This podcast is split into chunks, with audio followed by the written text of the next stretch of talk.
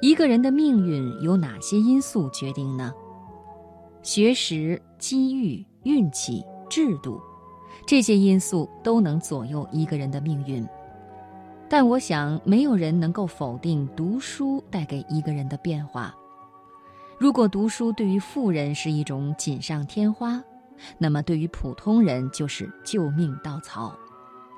今天晚上，我首先和朋友们一起来分享《世界正在惩罚不读书的人》，作者下半月。四十年前的中国刚刚开始改革开放。很多没怎么读过书但胆子大的商人抓住了机会，积累了大量的财富。这些第一代富豪生下的子女变成了传说中的富二代。富二代们一出生就住豪宅、开豪车，有花不尽的钱。他们的起点似乎已经是普通人一辈子也无法达到的终点。想到这些，穷二代们便心酸了。他们愤怒地呐喊道：“这个世界惩罚的并不是不读书的人，而是没有背景和关系的人。”真的是这样吗？我觉得未必。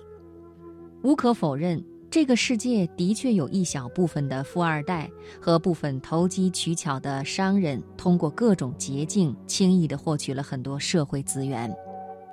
但我们不得不承认，对于大部分平民百姓而言，读书才是他们改变命运和阶层的出路。我曾经采访过斯坦福大学的一位博士，他就认为读书改变了他的命运。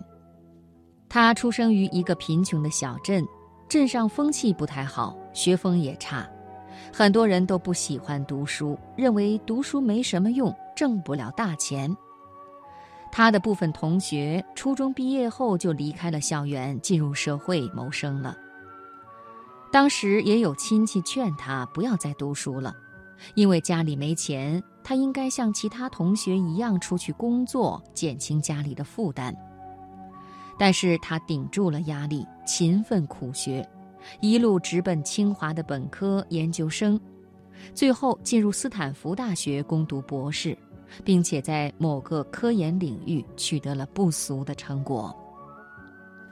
现在的他可以自由自在地走在美国的街道上，交往的都是跟自己一样优秀的朋友，时不时飞去世界各地进行学术交流。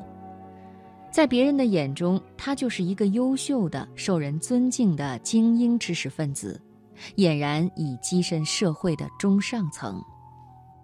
他说：“如果不读书，那么他现在很可能像某些初中毕业就辍学的女同学一样，早早就结婚生子，成了一个找不到工作的家庭主妇；又或者进工厂打着一份朝不保夕的工作，别说什么理想和情怀了，就连生活都成问题。”有人说没有读过书，但是也可以嫁给有钱人，成为阔太呀。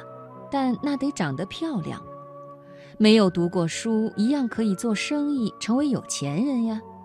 但那得需要无比的胆识和过人的眼光。这个世界虽然是有特例，但生活中更多的是相貌一般、胆识一般、眼光一般的普通人。这些人读书与不读书，命运回馈给他们的差别真的太大了。我在一个经济并不太发达的小城长大，我也有很多同学，他们有的读了很多书，有的只有初中学历。现在看起来，那些生活过得好的，大部分都受过高等教育。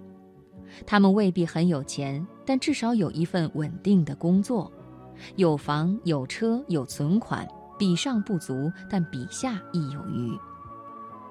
当然也有一些没有读过大学但混得也还不错的同学，但是从比例而言只是少数。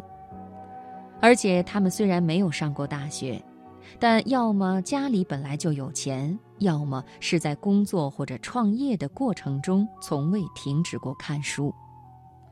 是的，离开了学校，但依然还在看书，看各种各样的书。金融的、管理的、行政的、文学的，做哪一行修哪一行，日积月累才会自学成才，在各自的行业杀出一片天。而那些不爱读书、家里也没钱的同学，有的开烧烤店，有的在菜市场卖菜，也有开修理店的。虽然也是一门谋生的门路，但过得极其辛苦。更差一点的，至今无业，又或者早已堕落。没有学历和技术的人，为了活下去，不得不长时间的工作。对于他们而言，最重要的不是未来，而是下一顿吃什么。当今社会经济正在向金融型、知识型的方向发展，专业技能越来越重要。那些没知识、没技能的人，只能一辈子都被挤压在社会的最底层，除非中奖，否则极难有机会翻身。这些话虽然难听，但却很真实。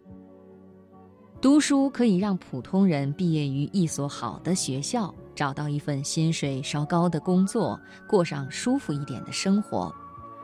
读书能开阔我们的视野，陶冶我们的心灵，让我们懂得辨别善恶与美丑，懂得与孤独对抗，学会和自己的心灵对话。不读书的弊端又是什么？俗气一点来说，就是没前途、没出息。就是不但过不好自己的生活，也有可能连自己的孩子也教不好，祸及子孙。这才是世界对不读书的人最残酷的惩罚。